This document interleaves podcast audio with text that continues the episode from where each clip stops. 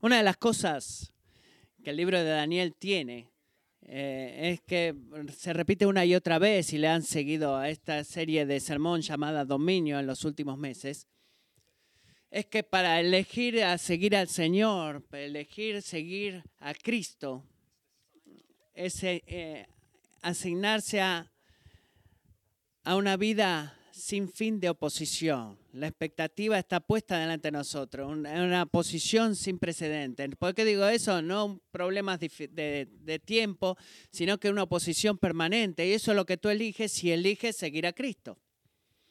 Bueno, la razón por la que digo eso es porque cuando aprendimos unas semanas atrás en el Daniel capítulo 10, en el capítulo 10 Daniel nos recuerda y nos enseña que vivir en este mundo significa vivir en el nido de un campo de batallas de proporciones cósmicas. Así que para repasar, en un lado tenemos al rey de la luz, que el reino de la luz, que es regido por Dios y todos los ángeles que avanzan, hacen que avance sus planes para el mundo. Del otro lado tenemos el reino, el reino de la oscuridad, que es regido por Satanás. Eh, sus intenciones son mostradas por poderes demoníacos en este mundo. Cada uno de nosotros ha nacido en este reino, en el reino de la oscuridad. Así que, ¿qué es lo que hizo el Señor? ¿O qué hace el Señor? Bueno, ¿qué es lo que hace el Señor? Bueno, a través de la vida, muerte y eh, resucitación de Jesucristo nos ha liberado del dominio de la oscuridad y nos ha transferido al reino, como Pablo dice, de su amado Hijo, en el cual tenemos redención y perdón de nuestros pecados.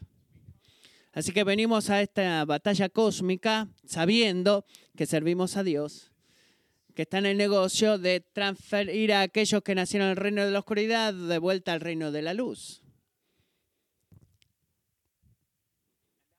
Y eso significa, amigo, que tú nunca puedes hacer eso por ti mismo. Tú no puedes.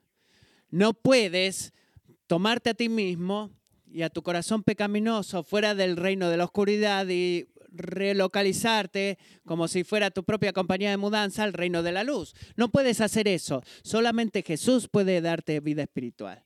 Y Jesús está deseoso de darte vida espiritual. Si tú confiesas tu pecado, si tú eh, crees en la muerte de Jesucristo y clamas a Él por un nuevo corazón y deseas obedecerle a Él, si tú haces eso, Él siempre va a responder a esa oración, siempre. Así que Él te va a transferir del reino de la oscuridad al reino de la luz. Y cuando eso sucede, mucha gente no está feliz. Eh, gente, lo digo quizás en términos generales, porque ni siquiera el mundo, tu carne, ni el diablo les gusta esa reubicación de tu alma. ¿Está bien? No les gusta eso, en verdad cada fibra de tu cuerpo activamente se opone a esa decisión. No solamente el día que te convertiste en cristiano, sino cada día que tú te levantas y decides, hoy voy a buscar santidad, en la cual veré al Señor. Cada vez que te pones a eso. Así que tú quieres honrar a Dios con tu sexualidad, pero sorpresa, sorpresa, encuentras que es difícil. Y te golpeas la cabeza y dices, bueno, es difícil esperar para Dios que provea un esposo o esposa santos con el cual puedas disfrutar todos los placeres, los placeres, perdón, de contacto físico. Tú quieres confiar en Dios que cuide a tus hijos, por ejemplo, pero es muy difícil. Es muy difícil cuando tú llegas al punto como padre que reconoces, bueno, no tengo control absoluto de ellos sobre las opciones que ellos tomen. ¿Sabes? Tú quieres creer que existe un fin a cosas como, por ejemplo, el racismo, la infidelidad o, el sufrimiento emocional o físico, pero es muy difícil y sigue avanzando y siguiendo, podríamos seguir y antes de que sea muy lejos, eh, em, te empiezas a preguntar, ¿me está viendo Dios? ¿Le preocupa a Dios? ¿Se preocupa Dios por mí? Basado en lo que experimento, en lo que experimento yo cada día, o Dios es todopoderoso, pero no bueno o Dios es bueno, pero no tiene todo el poder. O quizás Él no es nada de eso, no existe. No está preocupado. Daniel 10 nos previene y es una advertencia de que seguir a Cristo significa elegir inscribirse para una vida de oposición sin fin. Y Daniel 10 nos lleva al curso, como prediqué dos semanas atrás, para que vivamos deshechos por la gloria de Dios y fortalecidos por la palabra de Dios. Después llegamos a Daniel capítulo 11, que vamos a ver la semana que viene, y en Daniel 12 el Señor nos reconforta con la promesa de que al final Él va a hacer todas las cosas nuevas. Y no va a haber más pecado y no más oposición a la elección de seguir a Cristo con tu vida. Pero este es el desafío. Tenés un, el principio de Daniel 10, de que deshecho por la gloria de Dios y transformado por la palabra de Dios. Y después tenés Daniel capítulo 12 que dice, bueno, el capítulo 11 que dice que vas a estar loco cuando llegues aquí. Y luego tú tienes tu vida en el medio. Y, y, puedo sentir eso. Y espero que sientas tú eso también. Cuanto más estudio Daniel 11 en esta semana, o estudié Daniel 11 en esta semana, seguí viniendo a la verdad de que este capítulo se trata de la vida en medio de 10 y el 12. En el medio en el cual estamos al tanto de la oposición y todas las fuerzas dentro nuestro y a nuestro alrededor que constantemente nos atacan y quitándonos la voluntad y el deseo de clamar a Cristo. Y creo que Daniel 11 debe ser uno de los capítulos más largos en este libro por la mismísima razón de que Dios sabe el tiempo en el que el tiempo en el medio, entre capítulo 10 y 12, entre, eh, eh, que es duro y largo, y este capítulo se trata de la vida en el medio, específicamente cómo podemos permanecer fieles a Dios en, cuanto a la oposición. Miremos el 11.32, capítulo 11.32.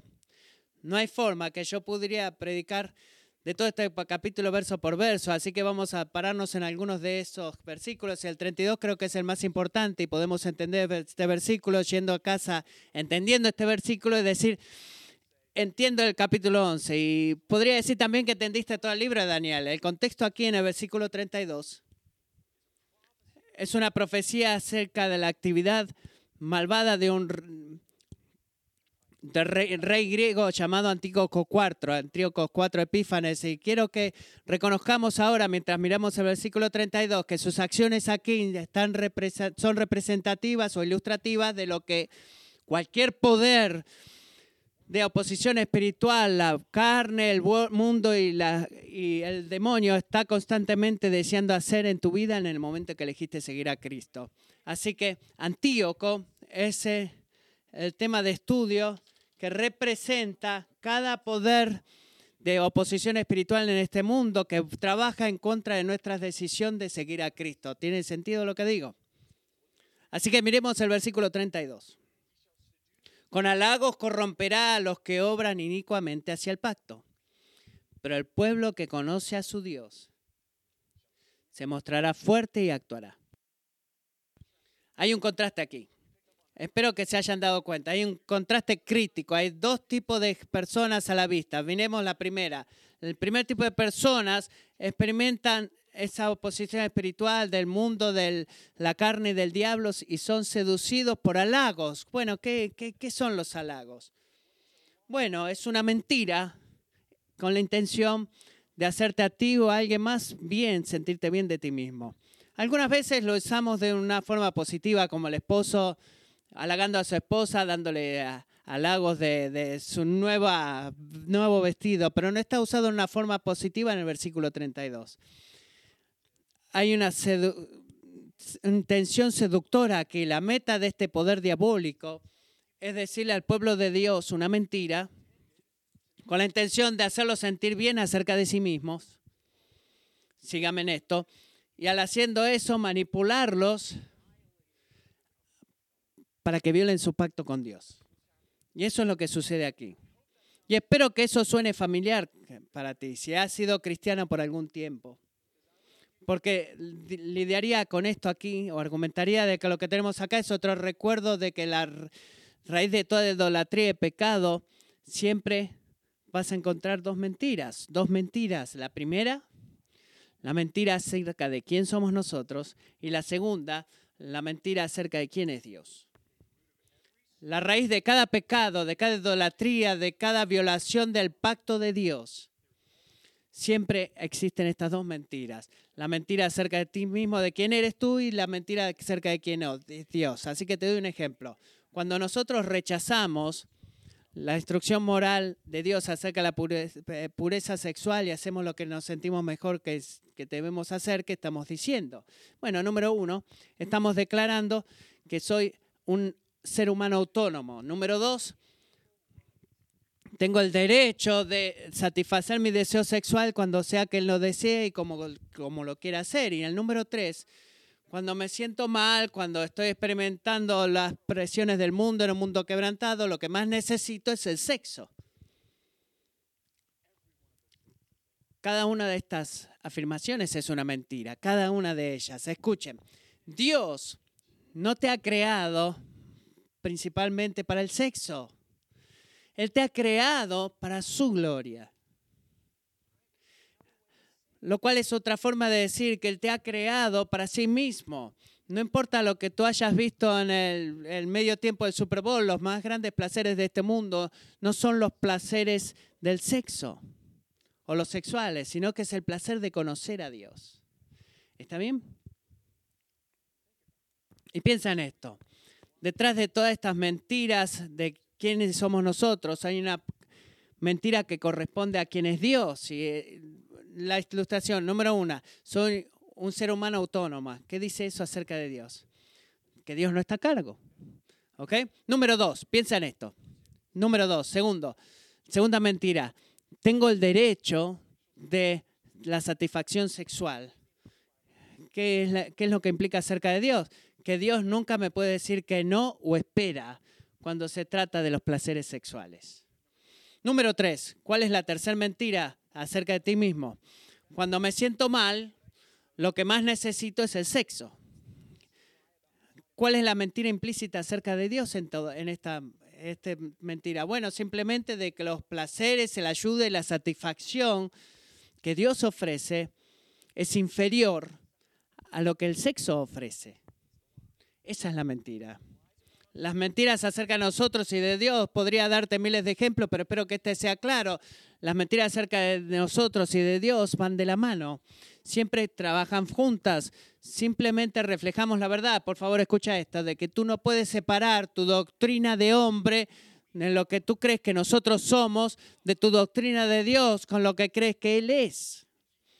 No puedes separar estas dos doctrinas. Tú puedes tratar, pero al final no vas a poder. ¿Por qué? Porque para conocer al Creador, por quién es Él, significa creer a los hombres hechos a su imagen por lo que son. La doctrina de la creación une la doctrina del hombre y de Dios juntas.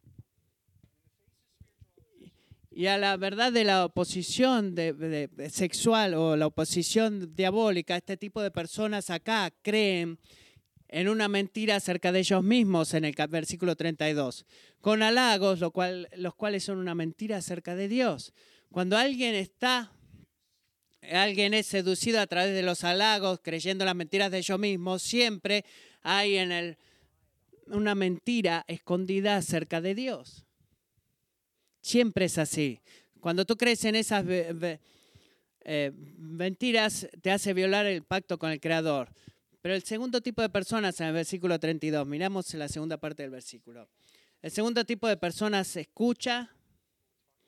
Recuerden, la oposición espiritual es inevitable si sigue seguir a, Dios, Cristo, pero escuchan los halagos y, y sienten en su corazón de romper el pacto con Dios, pero rechazan entrar en eso. Lo que hacen es permanecer firmes y toman acción se mantienen fuertes, se actúan, no se resisten a la tentación, no, escuchan y tienen la tentación, pero no se meten en eso, así que corriendo por el camino de la santidad, permaneciendo a través de permaneciendo firmes y tomando acción.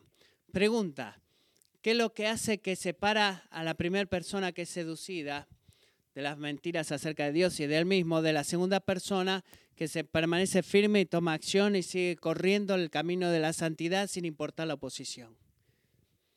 Bueno, es muy simple. La segunda persona conoce a su Dios. Esa es la única diferencia. La segunda persona sabe quién es su Dios. Existe, piénsalo de esta forma, hay una relación inseparable entre la respuesta bíblica al sufrimiento y la doctrina bíblica de Dios. Siempre es así. Tú no puedes separar tu vida de tu doctrina. La forma en la que tú escoges vivir es, es un espejo infalible de lo que tú verdaderamente crees acerca de Dios. Y lo que tú crees, lo que verdaderamente, no digo de lo que tú crees, crees dices creer, lo que tú verdaderamente crees de Dios es siempre, inevitablemente, reflejado en la forma en la cual tú escoges vivir. Solo, eso sí, por favor se escucha esto, iglesia, solo aquellos que conocen a su Dios por quien Él verdaderamente es, pueden permanecer firmes y tomar acción cuando la opresión y el sufrimiento vienen a golpear sus puertas. Solamente aquellos que conocen a Dios por quien verdaderamente es. Y nota que Él no dice aquellos que, que saben de Dios o aquellos que escucharon cosas de Dios. No, es muy personal, no es abstracto. Aquellos que conocen a su Dios, pero no es solamente personal, sino que también es muy específico. ¿Por qué decimos eso? Al mirar el versículo 32, Matthew parece que, bueno, conoce su Dios. Bueno, la pregunta que nos llama a todas voces es, ¿por qué? ¿O qué? ¿Qué es lo que saben acerca de Dios? ¿Podrías decirme eso, Daniel? Si esta es la llave, conocer a Dios, eh, para poder permanecer firme a toda oposición y buscar la santidad, ¿qué es lo que necesito saber? Bueno, hay 45 versículos para ayudarnos con eso. Así que cada cosa que sucede antes de Daniel 11:32 y después de Daniel 11:32 es un catálogo de evidencias que prueban dos verdades, dos verdades perdón, acerca de Dios que debemos saber si vamos a permanecer firmes y tomar acciones eh, al enfrentar toda la oposición espiritual. Así que, ¿qué sucede acá? Versículo 32 es la llave para, que, para toda la evidencia que soporta este versículo. Así que resumo Daniel 11 de esta forma y vamos a profundizar en estas dos verdades de quién es Dios. De, lo resumo de esta forma. Si tú quieres permanecer fiel a Dios a la vista de la oposición significativa, entonces tu amigo debes aprender a conocer a Dios como aquel que reina sobre todas las cosas y aquel que redime a todas las cosas. Y eso es todo. Esa es la respuesta. ¿Qué se trata? ¿Qué debo, ¿Qué debo saber de Dios, Daniel? Bueno, dos cosas. Dos cosas. Debes saber que Dios es un Dios que reina sobre todas las cosas y que redime todas las cosas. Así que punto número uno. Dios reina. Dios reina.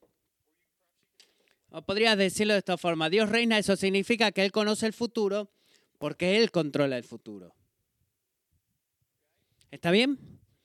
Así que Daniel 11, ¿qué tenemos acá? Tenemos un ángel que comienza a hablar en el capítulo 10 de Daniel a Daniel, dándole esta visión que revela en, en gran detalle lo que va a suceder en el reino medo-persa y en el reino de Grecia por los próximos 400 años.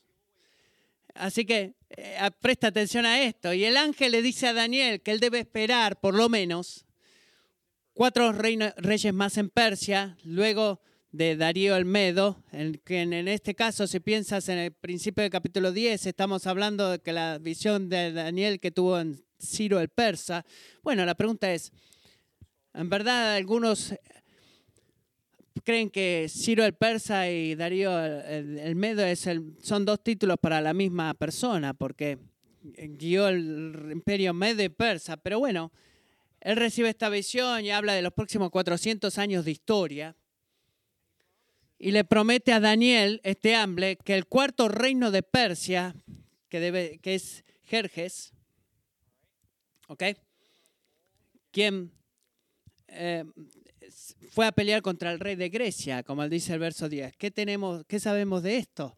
Bueno, sabemos que Jerjes invadió Grecia y fue vencido en la batalla de Soloma en el 480 a.C.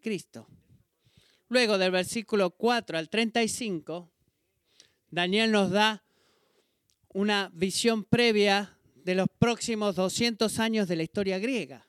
¿Está bien? Bueno, antes de saltar un poquito en esto, debemos reconocer algo. ¿Por qué?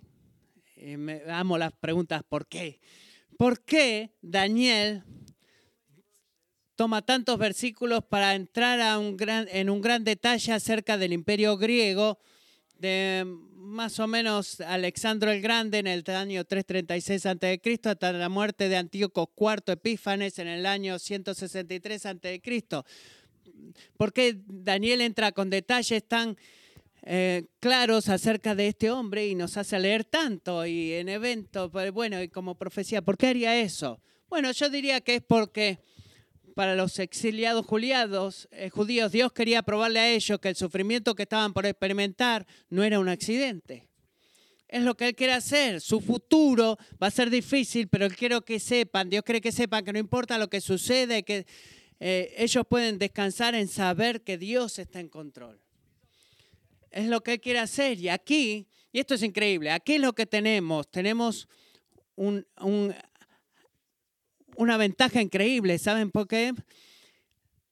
Es el poder tener retrospectiva y esta, esta retrospectiva que tenemos es de decir, bueno, has predicado de Daniel 11, acabo de escribirlo. No, tenemos una retrospectiva de Daniel 11 para que podamos mirar a la historia en el pasado y comparar estas profecías del año 537 antes de Cristo no, pierdan no se pierdan de vista. Está profetizando 200 años antes sobre un periodo de 200 años. Podemos comparar lo que Daniel nos dice en el capítulo 11 con lo que sabemos de, otras, de, de otros historiadores griegos. Y esto es lo que es loco. Daniel 11 da justo en el clavo de todo lo que sucedió en la historia verdadera y da justo en el clavo. Así que no tengo tiempo de darles todo esto, así que agarre una Biblia de estudio y léanla, pero quiero darles un pequeño ejemplo, una pequeña prueba. Miren el versículo 3. Versículo 3 que dice el ángel, se levantará entonces un rey poderoso que gobernará con gran autoridad y hará lo que le plazca. ¿Y cómo probamos acá que Dios reina? Dice, pero cuando se haya levantado, su reino será fragmentado y repartido en los cuatro vientos del cielo, no a sus descendientes, ni según el poder de que ejerció, pues su reino será arrancado y dado a otros fuera de ellos. Ahora, historiadores griegos, ¿de quién está hablando? Sí, sí, sí, lo escuché el murmullo. Está hablando de Alejandro el Grande.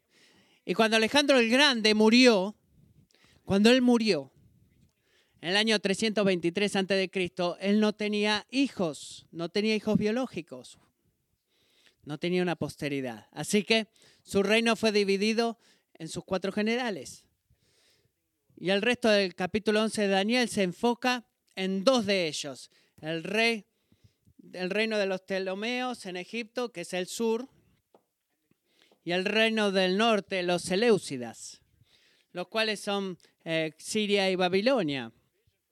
Así que el resto de la visión desde este punto parece ser limitada a lo que está sucediendo en aquellos dos reinos, porque la nación de Israel estaba clavada en el medio de esos dos. Y lo que sucedía entre ellos, entre los Seleucidas y los Ptolomeos, a menudo provocaba problemas en dónde? En Israel.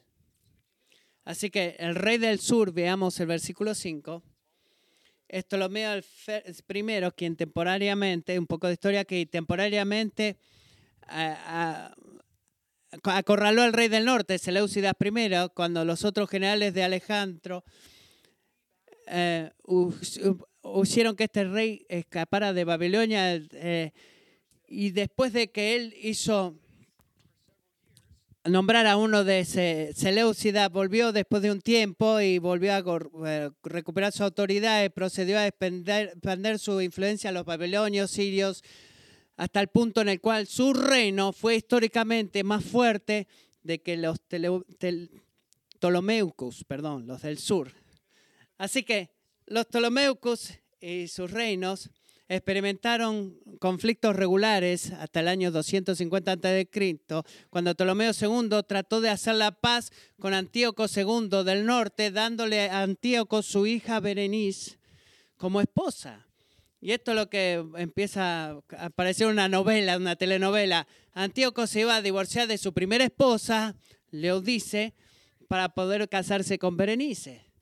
Pero Leudice envenenó a ambos, Antíoco II y a Berenice, y luego ese año eh, Ptolomeo II tuvo que morir el padre de Berenice. Y nos reímos, pero miren lo que dice el versículo 6. Miren el versículo 6.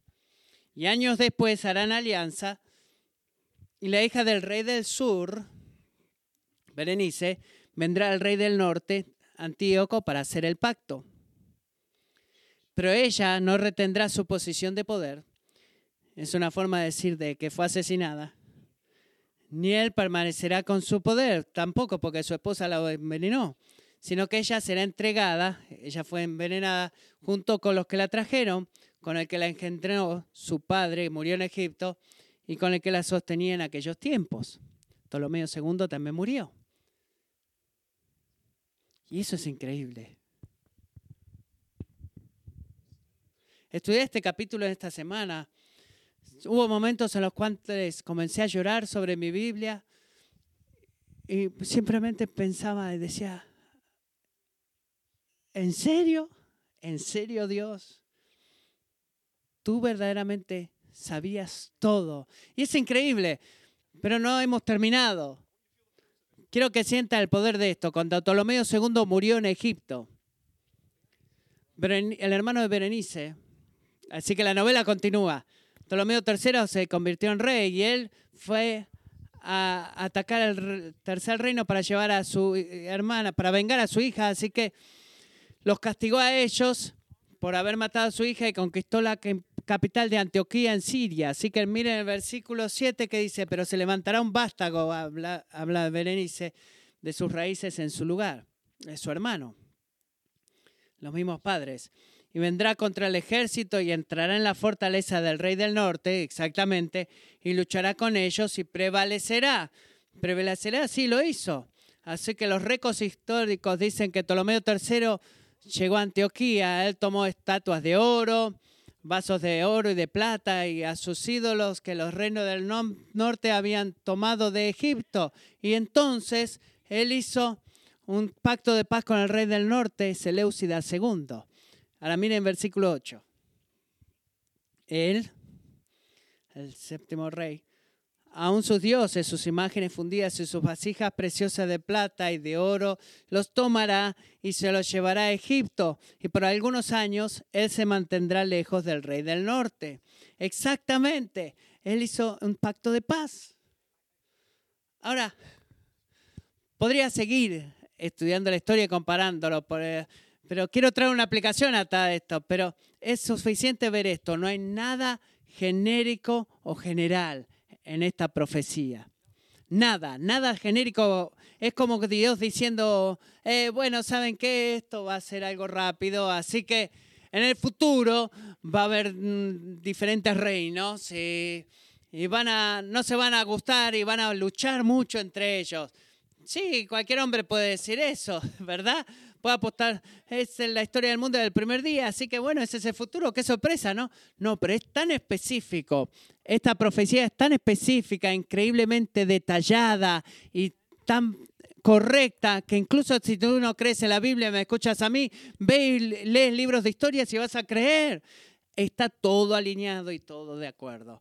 Así que si tú no eres cristiano y tú crees que la Biblia no es nada más que la historia de la religión, tú debes lidiar con esto. ¿Está bien?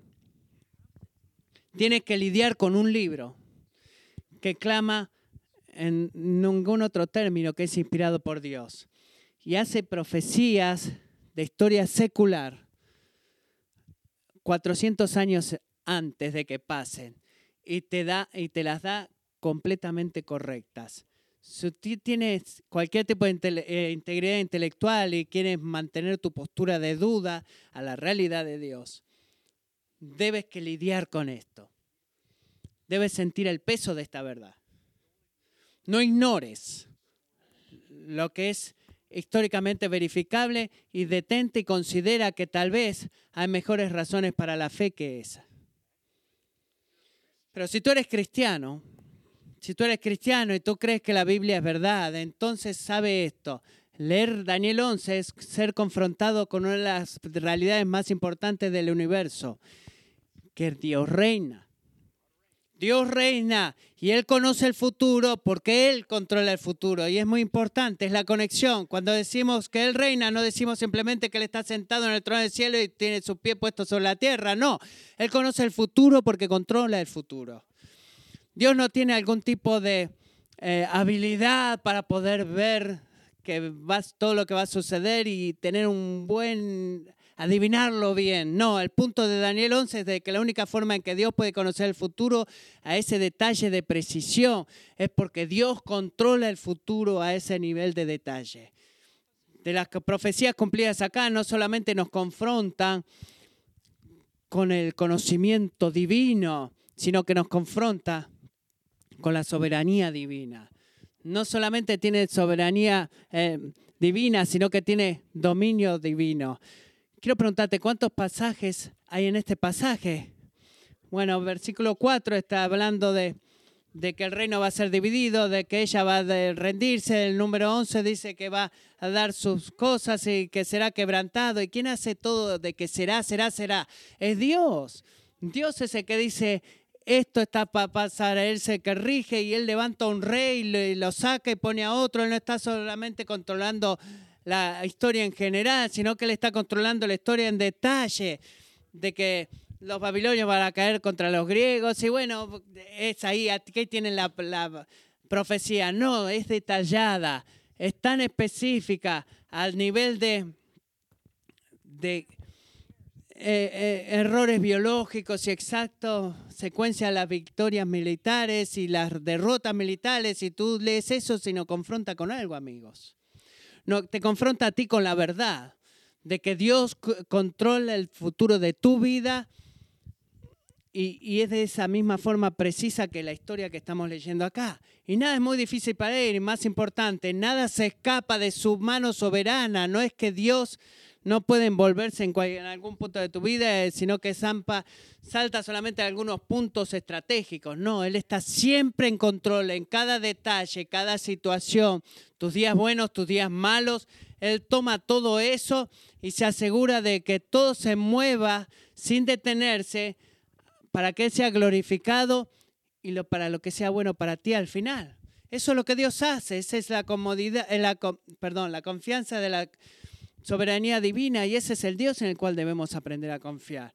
Porque sabiendo que Él reina, es lo primero que debemos saber de Dios, de que podemos estar firmes delante de toda oposición. Debemos saber que Él reina y sabiendo que Él reina nos permite estar firmes y seguirle incluso cuando enfrentamos una gran maldad, una maldad increíble viniendo a nosotros. Así que mira el versículo 21, versículo 21, hay un cambio aquí de este conflicto entre el norte y el sur, Seleucidas, Seleúmicos, para llegar a un, enfocarnos en un rey en particular en el norte, versículo 21, en su lugar se levantará un hombre despreciable. Antíoco IV Epífanes, dije que le íbamos a hablar de él un poquito más tarde. Él, él estuvo en los años 100 antes de Cristo y esta es la persona a la cual su majestad no se le ha dado. Él no era un descendiente de un rey, él no era un heredero, sino que él buscó el reino eh, eh, alabando a personas y comprando a personas. Y eso es lo que él hizo. Él robó el reino y lo, hemos visto antes eso, ¿verdad? Antíoco es el pequeño cuerno del tercer reino en el capítulo 8 de Daniel. Y la atención vuelve a él de vuelta en el capítulo 11 porque él en muchas formas tipifica los poderes malignos de este mundo y cómo siempre oprimen al pueblo de Dios. Así que esto es muy importante. Antíoco es una persona instalada en un movimiento más largo de que se une al final del capítulo 11 con destrucciones de opresión malévola que lo que, que se compara con lo que el Nuevo Testamento dice que del anticristo, de que hice, él va a hacer lo que vemos que hizo Antíoco acá también. Bueno, ¿qué está pasando acá? Dios estaba confundido de lo que es el anticristo, eh, quién va a ser el último, que al final de los tiempos será asesinado cuando venga el Señor, está confundido con él y Antíoco, y bueno, la imagen se está poniendo borrosa. No, no, el punto acá es que muchas de las mismas cosas que hizo Antíoco IV también van a ser muchas de las cosas que el anticristo hará. Y esto es parte de este modelo más largo de la forma en la que la gente malvada oprime al pueblo de Dios y están unidos en estas dos cosas por alguna razón. Si hay, que hay dos pies reyes que sucedieron, eh, que fueron peor que Antíoco. Así que este hombre en el año 69 sitió Jerusalén en su camino de Egipto. Él mató 80.000 hombres judíos, mujeres y niños judíos, eh, e inspiró a los macabeos a la revolución, si tú conoces la historia judía. Lo que es exactamente lo que vemos en el versículo 28. Él debe volver a su tierra con gran riqueza. Él atacó Egipto, pero también eh, atacó a la gente del pacto e hizo su voluntad en volver a su propia tierra. Hizo su propia voluntad. ¿Saben lo que dice eso? Que la Biblia es brutalmente honesta acerca de la realidad de la maldad. Brutalmente honesta. La Biblia nunca minimiza la realidad de la maldad en un esfuerzo de magnificar la soberanía de Dios. No. Eh, hagamos que, que la mal- escondamos la maldad para que Dios se vea grande, pero no. Tiempo tras vez, vez tras vez, incluyendo el libro de Daniel, la palabra de Dios nos cuenta eh, que las maldades más grandes que los hombres puedan hacer nunca pueden estar más allá de la soberanía de Dios. Si miremos el versículo 36 de lo que dice la maldad de Antíoco, que es verdad para cualquier enemigo que alguna vez se ha puesto del Señor, em, dice el versículo 36, el rey hará lo que le plazca, se enaltecerá y se engrandecerá sobre todo Dios, y contra el Dios de los dioses dirá cosas horrendas. Él prosperará hasta que se haya acabado la indignación, porque lo que está decretado se cumplirá. ¿Quién decretó que esto sucediera? No fue Antíoco, sino que fue Dios. Cuando los, los ángeles le aseguran a Daniel que incluso cuando parece que Antíoco hace su voluntad y que está prevaleciendo, influyendo estas formas de opresión al pueblo de Dios, en última instancia Antíoco mismo responde a un poder más, a un poder superior y solamente puede hacer lo que Dios mismo le permite hacer. Nada más ni nada menos. Cuando la indignación sea cumplida, Antíoco, tú también vas a llegar a tu fin. Y tu opresión no va a durar un día más de lo que Dios haya decretado. Tú puedes sentir la fuerza de eso. Tan a menudo creemos que vemos a la maldad de nuestro mundo y Daniel lo vio en su propio día y vemos la maldad y decimos, Dios no puede estar en control. Bueno, Daniel 11 nos enseña exactamente lo opuesto, que Dios reina, que Dios reina. Dios sabe el futuro porque Él controla el futuro. Y es merecedor, Él es merecedor de nuestra confianza.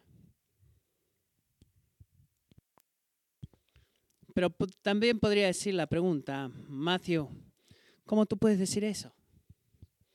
Porque todo lo que veo en el versículo 36 es lo que el decreto se cumplirá. ¿Cómo yo sé que eso es bueno? ¿Me sigues en esto? ¿Cómo puedo saber que Dios no es solamente un Dios eh, que, bueno, sí, está a cargo, pero ¿cómo puedo saber que su decreto, decreto será bueno para mí? Entiendo que Él tiene un plan soberano, pero ¿cómo yo puedo saber que Él es merecedor de mi confianza cuando no tiene sentido todo esto? Bueno, Daniel 11 tiene una respuesta para esa pregunta también y se encuentra en el versículo 35. Este es nuestro segundo punto final. Debemos aprender no solamente que Dios es aquel que reina, sino que también saber que Dios es el que derrime, redime, perdón, mire versículo 35. También algunos de los entendidos caerán. a fin de ser refinados, purificados y emblanquecidos hasta el tiempo del fin. Algunos de los entendidos caerán a fin de ser refinados, purificados y emblanquecidos hasta el tiempo del fin, porque aún está por venir el tiempo señalado. Debes saber que el tropiezo aquí es tremendamente doloroso, el tiempo de dolor acá.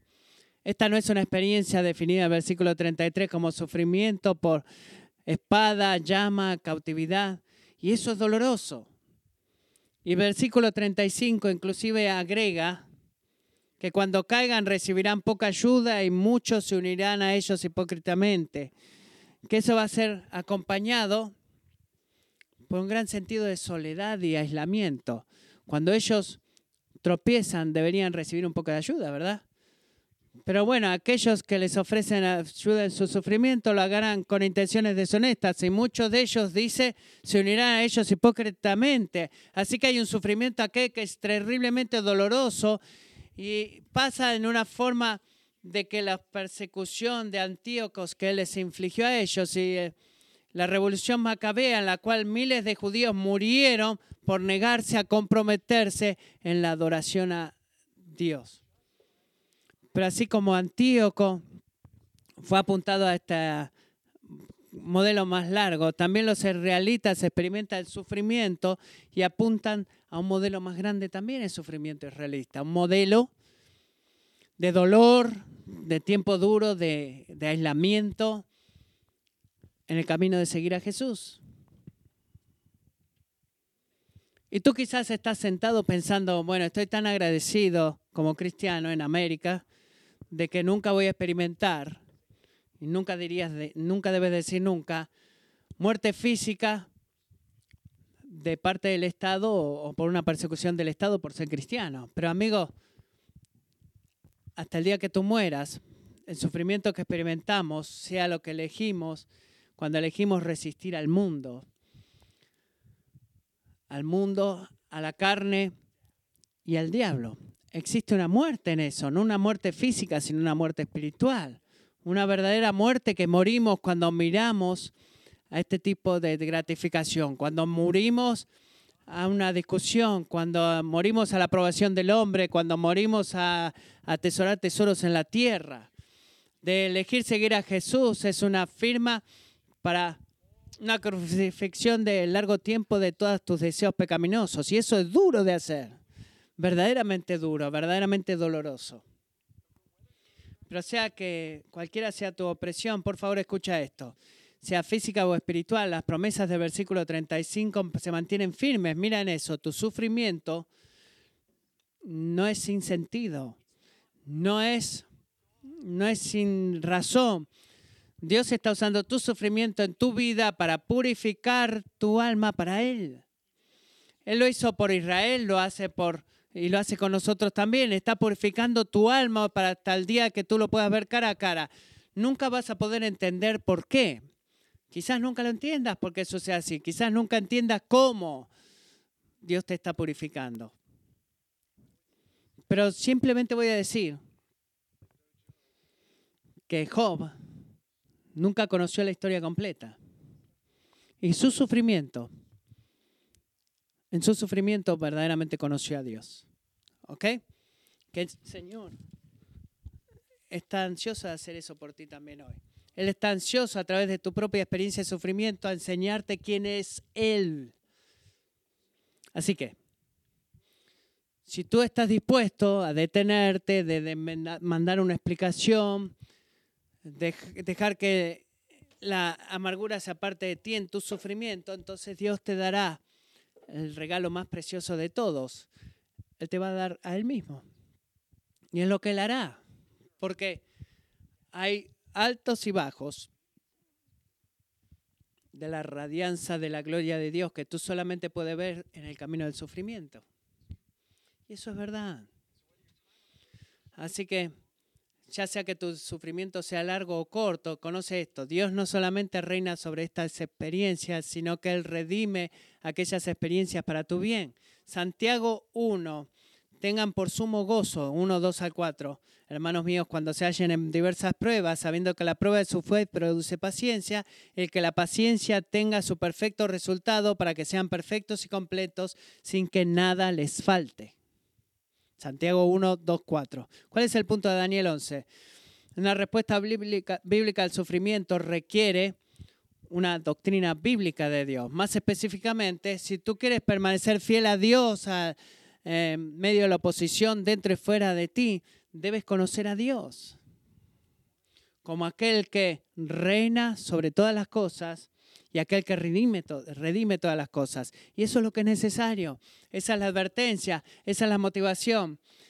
Aquellos que violan el pacto, pero el pueblo que conoce a Dios debe permanecer firme y tomar acción. Iglesia, te exhorto en el día de hoy, si tú estás en medio de sufrimiento significativo y experimentando oposición, conoce esto. Debes pasar tiempo con tu Biblia, permitiendo que la palabra de Dios te lave con testimonio tras testimonio de que Dios reina y que Dios redime, Dios reina y Dios redima.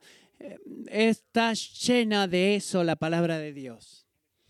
Y si tú estás sentado pensando, bueno, gracias por los consejos, Mateo, Mateo, pero mi vida está muy fácil, te advierto, tú debes estar listo, prepararte,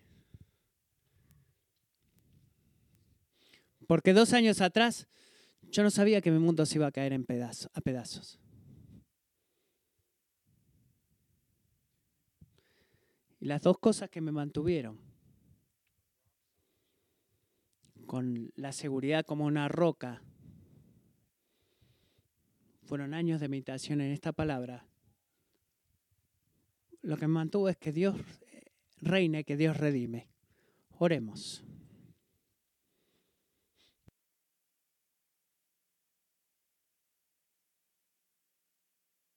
Señor Jesús, oh, necesitamos tu ayuda.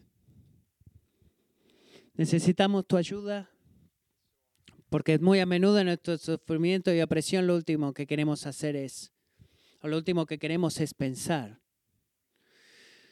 No queremos sentir más nada, solamente queremos que eso salga de nosotros. ¿Tú entiendes eso? Tú has caminado esta vida, has sufrido con nosotros. Y oro, Padre, que tú uses esta palabra que ha sido predicada. Y esta palabra, cuando celebremos el sacramento de la senda del Señor, que nos refresque con una seguridad nueva de que tú eres un Dios que reina y eres un Dios que, que redime. Haz eso para tu gloria. Amén.